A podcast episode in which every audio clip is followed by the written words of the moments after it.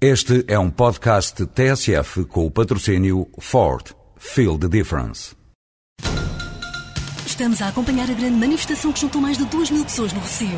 Desde trabalhadores de empresas de mudanças até trabalhadores de transportadoras, todos se manifestam felizes pela eleição da Ford Transit como comercial do ano.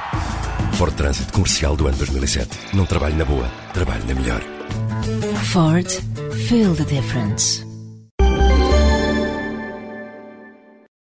Artigo recente, o Independent, sobre o tema sangue e petróleo, informava-nos que no Iraque está em preparação com urgência uma nova lei do petróleo que dará às maiores companhias petrolíferas americanas e inglesas o controlo para os próximos 30 anos das segundas maiores reservas do mundo. E para as garantir, o futuro do Iraque é incerto, sabes que os Estados Unidos estão a construir à sua volta gigantescas fortalezas militares. A importância primordial do petróleo iraquiano foi sublinhado também logo na primeira página do primeiro capítulo do relatório Baker, envolvendo conservadores e democratas, sobre as medidas para a atual situação no Iraque. O Império, assente na força de dinheiro e das armas, vê o mundo e os seus recursos como quinta sua e conta para os seus desmandos com a conivência, às vezes mais, outra menos, dos ditos governos aliados.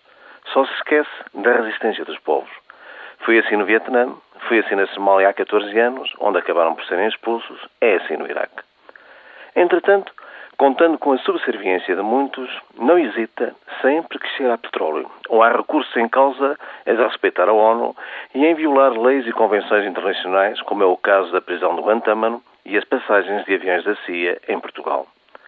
E sobre este caso, depois das declarações ambíguas do Governo, depois da recusa de Paulo Portas em ir depor à Comissão Parlamentar e do Presidente da Assembleia da República ter recusado sala parlamentares europeus, seguiu-se agora o chumbo por parte do PS, do PSD e CDS da proposta do PCP para a criação de uma Comissão Parlamentar de Inquérito sobre estes voos, com o espantoso argumento da falta de indícios e de provas.